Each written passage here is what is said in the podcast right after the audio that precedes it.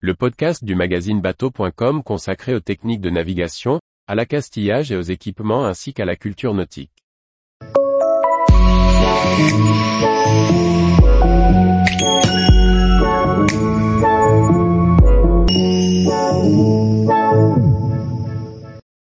Gérard Petitpas nous parle de sa vie auprès d'Éric Tabarly.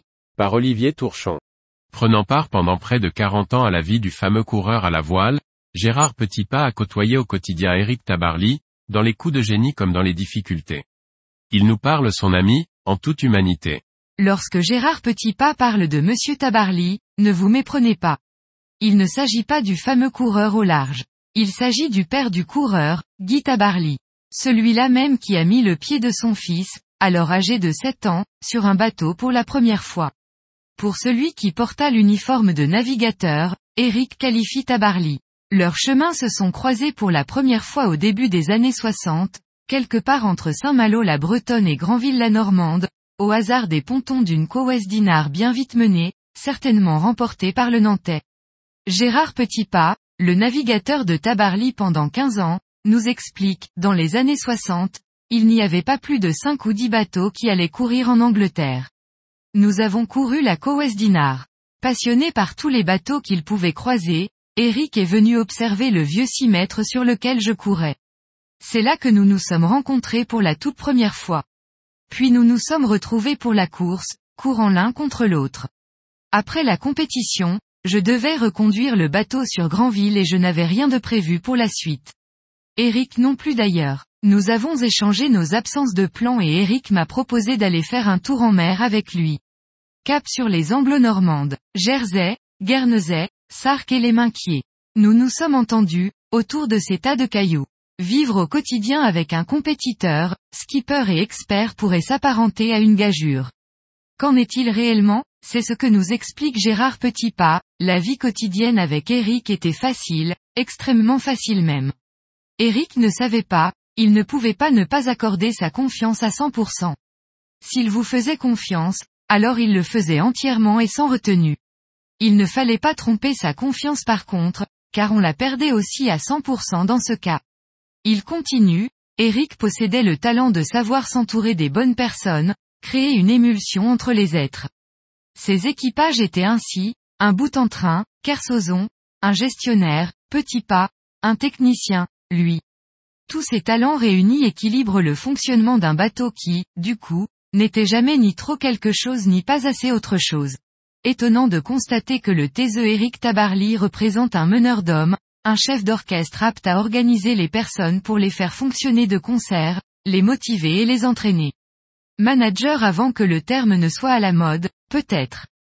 Fin tacticien sans doute. Confiant, évidemment. Le confident d'Eric Tabarly continue.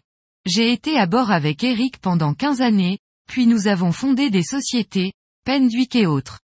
Certaines de nos entreprises ont été de vrais succès, d'autres de fumants échecs.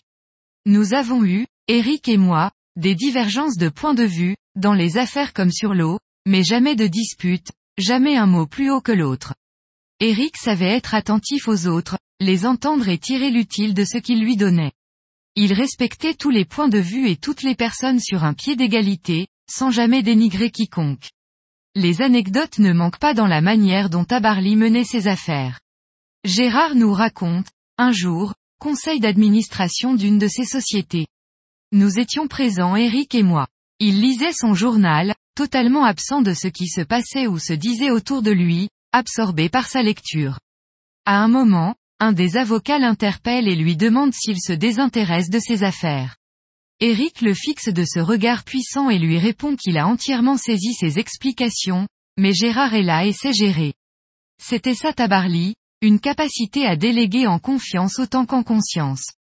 Il ajoute, d'ailleurs, se demander à Gérard deviendra bientôt sa réponse standardisée, y compris parfois pour à peu près tout et n'importe quoi.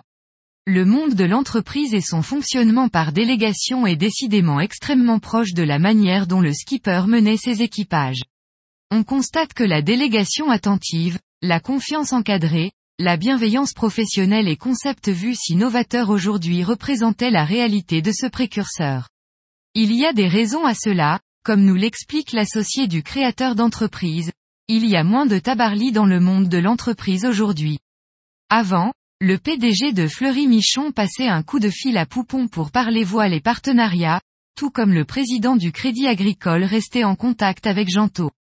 À de remarquables exceptions près, il n'y a plus de contact entre les personnes.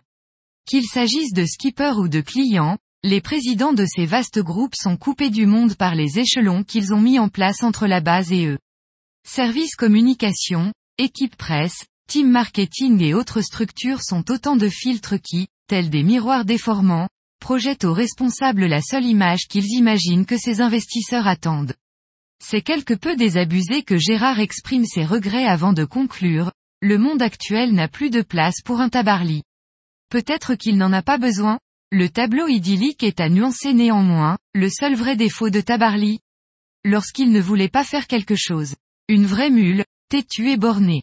S'il avait décidé de ne pas faire, vous pouviez tout essayer, tout tenter, il ne le ferait pas, ni aujourd'hui ni dans un an, même si vous parveniez à lui prouver qu'il avait tort. Corollaire à tout défaut, la qualité correspondante, par contre, lorsqu'il avait acquis fait et cause pour un sujet, il pouvait retourner des montagnes. Par exemple, dans l'affaire du musée de la marine, NDLR. En 1996, le président Chirac envisageait de déménager le musée de la marine en dehors du palais de Chaillot pour y installer le musée des arts premiers en lieu et place, ce à quoi Tabarly s'opposait fermement. Eric m'appelle un soir et m'explique ce combat. Il me demande de l'aider. Il voulait être aux 20h de PPDA le lendemain soir. Il l'a été, il a plaidé sa cause et il a gagné. Comme il savait généralement le faire. Aura-t-on, un jour, fini d'écrire sur Eric Tabarly? Le voile n'a pas encore été levé sur tous ses secrets. Beaucoup de gens de mer, en 2020, se réclament de l'héritage du navigateur. Peu l'ont côtoyé, et de ceux qui l'ont fait, nous devons sauvegarder et choyer la mémoire.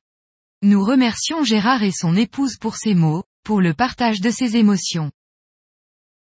Tous les jours, retrouvez l'actualité nautique sur le site bateau.com. Et n'oubliez pas de laisser 5 étoiles sur votre logiciel de podcast.